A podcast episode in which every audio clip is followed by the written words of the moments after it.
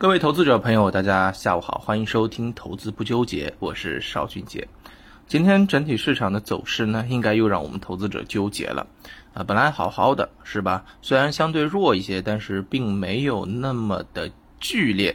但是到午盘两点钟之后呢，指数开始跳水了。啊，创业板呢更是啊下杀了比较明显，跌了三个多点。那么其实呢，嗯，我再跟大家强调一下啊，我对于整体盘面的一个思路啊。首先，依然是轻指数重个股的震荡行情。那么上证指数在三千三百点到三千五百点区间震荡，把三千四百点看作是当中的一个指标线啊，看三千四百点之后市场有没有止跌，或者说还是要继续往下探的一个动作。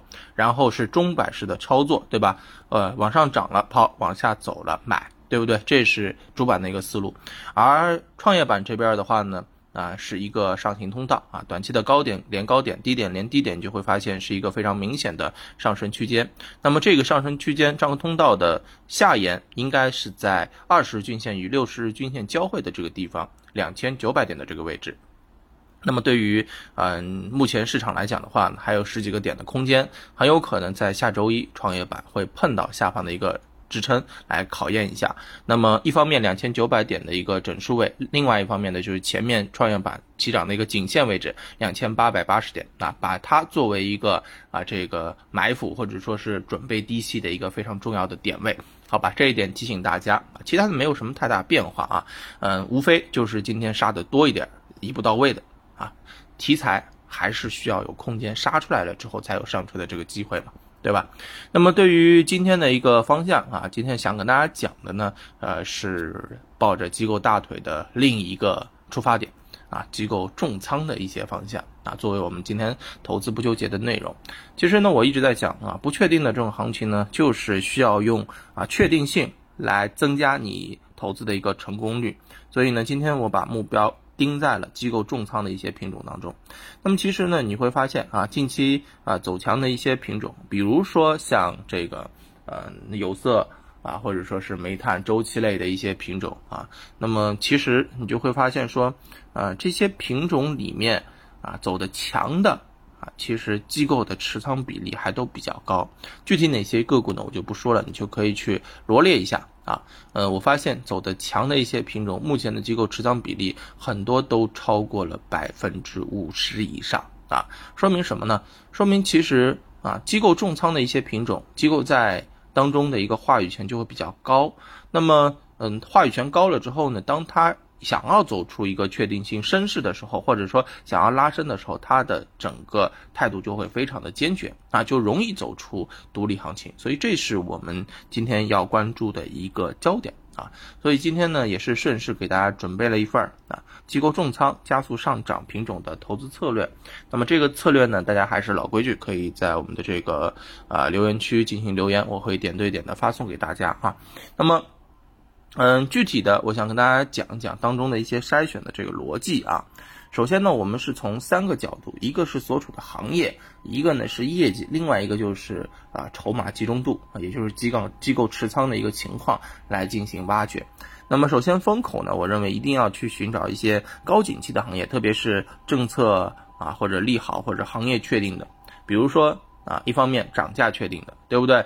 那么像比如说近期涨的一个周期，那么像政策确定的啊，像呃比如说像这个碳中和呀，对吧？新能源汽车呀、半导体啊这些方向，我认为就是符合条件的。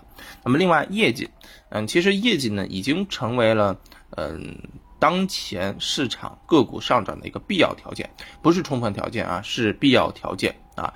嗯，业绩好的不一定涨，但是业绩不好的一定涨不了啊，除非就是遭到游资的爆炒啊。当然这种呢，嗯，游资后面被个股后面被请去喝茶的这个概率是比较高的。那么正常来说啊，业绩基本面的确定性会增加机构后面对于个股拉升的一个坚决。态度啊，呃，基本面越好，营收能力越强，赚钱能力越强，那么这只个股在后面的表现应该来讲是越稳定啊，它的这个延续性就越高啊。那么我这一次呢是把整个业绩同比增幅啊，把这个指标呢是把它大于百分之八十，一季报业绩增速大于百分之八十，利润增速大于百分之八十，这样子的话，我认为才是符合我一个条件的。那么除此之外呢，那就是机构重仓的一个比例了，对吧？嗯，其实机构呢。呃，我们一直在讲说啊，机构重仓啊，机构持股，它机构的这个集中度越高，那么说明它在里面想法越多，或者说是呃，不管怎么说吧，起码控盘力、话语权就越高，对吧？那机构呢，很多都是逐利去的，那所以呢，嗯，其实你会发现说，呃，在这两天啊，机构控盘度高的一些品种，它啊走的比较强啊，都是走出独立行情的。那么关键是怎么来呢？我把这个机构持仓比例大于百分之六十，也就是说，呃，这个百分之六十的这个筹码都必须在机构手上。那这样子的话呢，一旦要拉升，那它的这个拉升的这个坚决应该是非常明确的啊，把这个作为观察的一个非常重要的啊观察点。那么在经过这些。呃，条件的梳理之后呢，其实最后剩下的这个品种就不多了啊，也就最后给大家挑了四家上市公司放在今天的这个资料当中。那由于这个啊，近期一直在讲个股啊，那我今天就不讲个股了啊，呃，还是大家领取之后自己看吧。呃，我只想跟大家讲一点，就是嗯，今天的这个品种之一呢，嗯。在今天下午大盘跳水的时候，这只个股是出现了很明显的逆势上攻的这个举动啊，机构的这种意图应该是非常明显，应该在下周一也可能会有一个急速的拉升和爆发。那那到底是谁呢？呃，我这儿就啊不说了，好吧？啊，因为最近一直在讲这个个股，虽然表面上都是说不看好、不推荐，对吧？只做啊，只做这个案例剖析，不做分享，不做推荐啊，其实。啊，我不管怎么说也会啊被有一点嫌疑啊，因为毕竟我们是正规的这个持牌投顾嘛，对吧？有的时候啊该软一点的时候软一点，好吧？那嗯，今天就算避嫌了。那嗯，各位，那感谢大家的这个支持啊，点赞、关注、转发啥的啊，把我们的这个粉丝数顶上去吧。那谢谢大家啊，等到小黄车出来了之后，直接链接一步到位，好吧？那今天呃这个思路比较通，语速也比较快。那么也是跟大家讲的一气呵成啊。那么具体的那个内容，我们等啊，具体的这个盘面的这个情况啊，个股的这个后面表现怎么样，我们等下周去验证。另外，下周也非常重要啊，嗯，到底是下探还是往上攻啊？这个是跟我们的这个操作节奏息息相关的，好吧？嗯，指数往下走，我认为是好事儿啊，是是好事儿，因为不走不砸下去，你怎么知道买什么的，对不对？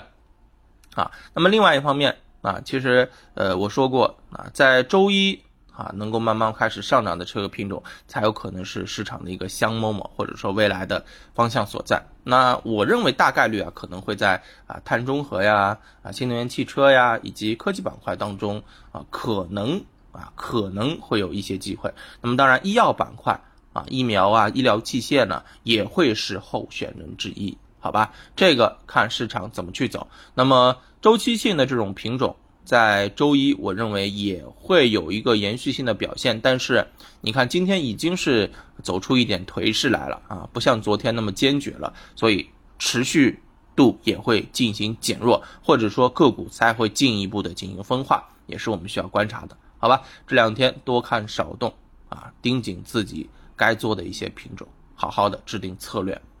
至少让自己站在不败之地，好吧？仓位灵活一点，五成进可攻，退可守。好，那今天就讲到这儿，祝大家周末愉快，拜拜。